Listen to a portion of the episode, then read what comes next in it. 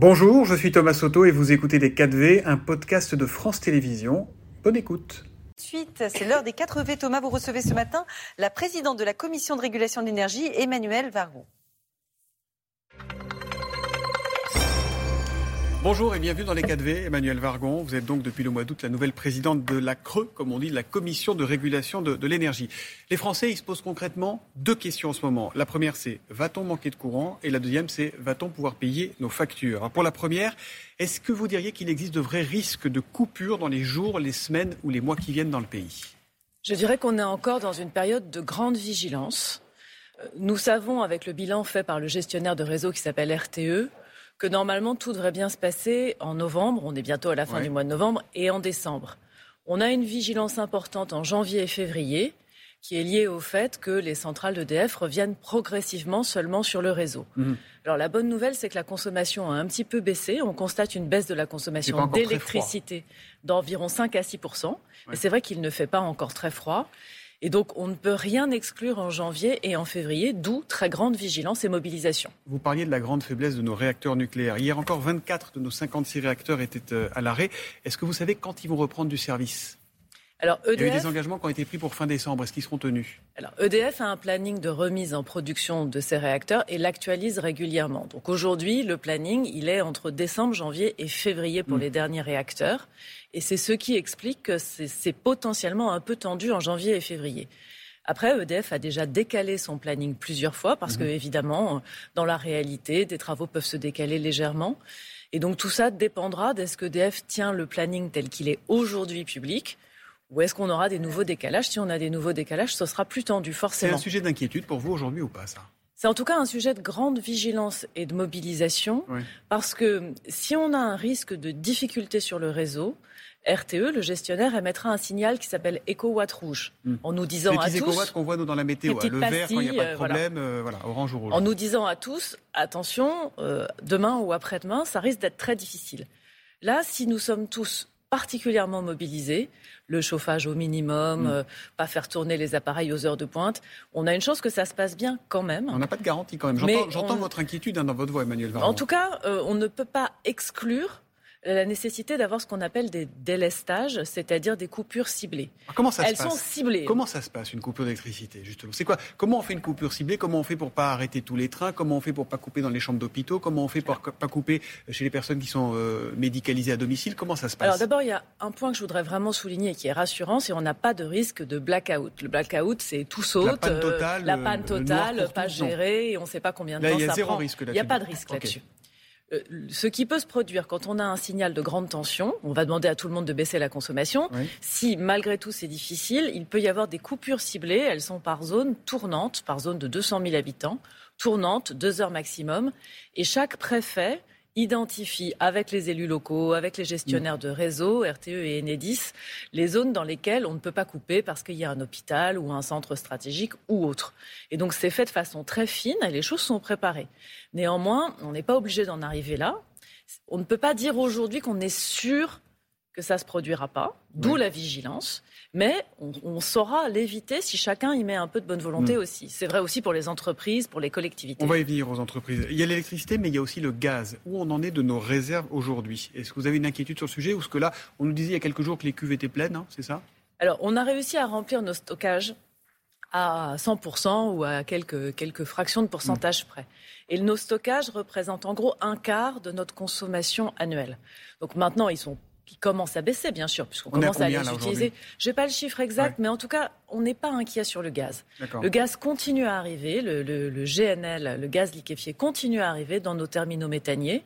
D'ailleurs, on en exporte vers l'Allemagne en ce moment, on devient un pays de transit vers l'Allemagne, et on n'est pas inquiet sur le gaz. Il n'y a pas de raison qu'on ait des difficultés en gaz cet hiver. On n'a pas raison sur la, quantité et le volume, il y a des inquiétudes sur le prix, et on en vient donc à la seconde question que se posent tous les Français, c'est tout ça, combien ça va me coûter, combien, combien je vais payer.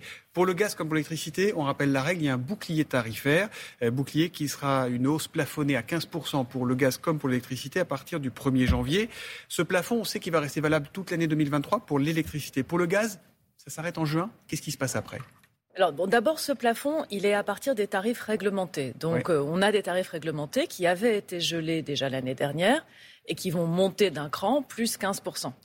Pour donner un ordre de grandeur à aux téléspectateurs, si on ne le faisait pas, on serait en gros à plus 120% en gaz et en électricité, c'est-à-dire multiplication par deux, mm. un peu plus que par deux, du dernier plafond. Donc c'est un énorme effort. Plus 15%, c'est déjà énorme pour beaucoup de foyers aujourd'hui. Multiplié par plus de deux, ce serait impossible. Plus 15%, c'est bien sûr un effort qui n'est pas négligeable. Et il est couplé avec un chèque énergie exceptionnel pour euh, à peu près 12 millions de Français, justement pour euh, aider plus ceux qui ont moins de moyens. Alors ce bouclier sur le gaz, qu'est-ce qui se passe après juin? Sur le gaz, euh, pour l'instant, le prix est à plus 15% début d'année jusqu'à mhm. juin et ça pourra être euh, maintenu toute l'année. Ce sera une décision du gouvernement qui sera prise à l'été en fonction de l'évolution des prix du gaz. Et que vous recommanderez, que vous recommandez déjà Il est trop tôt pour le dire C'est quelle, est la position de la Nous, ce qu'on recommande, c'est évidemment euh, de, n'avoir des hausses que supportables, parce que plus 120%, ça n'a aucun sens, ça n'est pas une hausse supportable. C'est trop tôt pour vous dire comment on se positionnera, mm. parce que dans cette crise, qui est une crise d'approvisionnement, euh, fin du gaz russe d'un côté et difficulté du parc nucléaire de l'autre. Ce qui est très compliqué, c'est la volatilité, c'est-à-dire les prix bougent tout le temps et ils bougent de plus 100, plus 200 euros du mégawattheure, ce qui est énorme. Donc c'est difficile aujourd'hui de dire où on en sera en juin. En tout cas, nous nous proposerons bien sûr quelque chose de, de en tout cas, que ça n'aille pas au-delà de 15 15%, c'est l'engagement qui a été pris par le gouvernement pour janvier-février mm. en électricité et en gaz. Vous parliez des règles de prix sur le marché, c'est extrêmement complexe. On ne va pas rentrer dans, tout le détail, mais on sait qu'on achète sur le marché européen. On a entendu beaucoup de politiques, alors l'opposition, Marine Le Pen, mais aussi le gouvernement, Bruno Le Maire, dire que les règles étaient obsolètes, c'est le mot qu'il a, qu'il a employé. Est-ce qu'on achète notre électricité, par exemple, trop cher aujourd'hui sur le marché européen? D'abord, on est content qu'il y ait un marché européen. Parce que, Ça dépend pas tout le monde, visiblement. Bah, en tout cas, le marché européen, c'est ce qui permet la sécurité d'approvisionnement. Mm. On a longtemps été exportateur.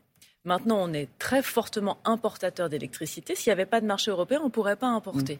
Si on n'importait pas, on aurait des problèmes Mais les règles de ce marché, elles sont désuètes, a dit Geoffroy Roux Bézieux, le patron de Alors ensuite, ce marché, il marche bien pour les prix de gros de court terme. Quand vous avez besoin d'un prix à un mois, à trois mois, mm. ça marche très bien. Et c'est ce qui permet qu'il y ait des transactions. La difficulté, c'est que ce marché euh, ne prend pas beaucoup de signaux de long terme. C'est-à-dire, il valorise pas vraiment les énergies avec un prix qui serait stable à 5 ans, à 10 en fait, ans. C'est un marché qui est très volatile. Donc, c'est un marché qui est très volatile et qui ne fait pas de différence selon qu'on est vraiment sur des coûts de production fixes. Une éolienne, une fois qu'elle a été installée, ses coûts sont fixes. Un réacteur nucléaire, une fois qu'il tourne, Pardon, Emmanuel je reviens à ma question. Est-ce qu'on paye l'électricité trop cher sur le marché européen? On paye aujourd'hui euh, la rareté de l'électricité. Hmm. Cette rareté de l'électricité, elle est due à la fois au fait qu'on manque de gaz qui sert à produire de l'électricité ailleurs et qu'on a euh, du retard hmm. de, retour sur les réacteurs français. À moyen terme, on pourrait imaginer un marché différent. Il faut en changer les règles et c'est là-dessus qu'on travaille. Donc à moyen terme, on pourrait se dire qu'on paiera l'électricité moins cher que les prix de toute façon trop élevés qui sont arrivés aujourd'hui. Mais si on fait ça, et je pense que c'est souhaitable, on ne reviendra pas au prix extrêmement bas qu'on a connu avant, la, crise. Parce que ces prix extrêmement bas, ils étaient aussi volatiles vers le bas. C'était le prix du gaz à une époque où le prix du gaz n'était pas cher du tout. Donc si on veut payer le juste prix, il sera beaucoup moins cher qu'aujourd'hui. Aujourd'hui, on est à 400, 500 euros du mégawattheure. On, sera probablement entre 60 et 80, mais on ne sera pas à 20 mm. ou 30. Mm. Euh, il y a les particuliers dont on a parlé, mais il y a aussi les, entreprises. Il y a quelques semaines, Emmanuel Macron leur avait dit euh, attention à ne pas signer des contrats délirants, des, contrats exorbitants qui seraient proposés par des, des fournisseurs d'électricité un peu trop gourmands. On sait comment elles s'en sortent aujourd'hui, ces entreprises ou pas? Alors, le conseil aux entreprises maintenant, c'est de signer c'est d'aller voir leurs fournisseurs, de renouveler leur contrat au moins pour 2023. Maintenant, ces jours-ci. Maintenant, là, ces jours-ci, puisque c'est aussi le moment où les fournisseurs demandent l'accès à l'électricité nucléaire d'EDF, et donc c'est plus avantageux pour une entreprise de signer maintenant. Elles sont en train de resigner. On sait qu'on a plutôt des collectivités qui ont encore du mhm. mal à resigner. D'ailleurs, encore du mal à trouver un fournisseur qui leur fait des propositions. Nous, nous faisons un suivi à la Commission de régulation de l'énergie avec tous les fournisseurs pour voir où ils en sont dans leur portefeuille client. On participe aux cellules de crise avec Bercy et on publie toutes les semaines des prix de référence pour les PME pour les aider à s'y retrouver. Le nouveau patron d'EDF, dont l'État sera bientôt actionnaire à 100%, Luc Raymond prend ses fonctions ce jeudi même. Euh, quel est le message que vous lui adressez, Emmanuel Vargon? D'abord, euh, un message de soutien et de pleine réussite dans ses fonctions. On en a tous besoin. Ensuite, on a vraiment besoin que la production d'EDF revienne à plein. C'est absolument indispensable. Donc, urgence sur le nucléaire. Donc, il y a vraiment une urgence sur le nucléaire.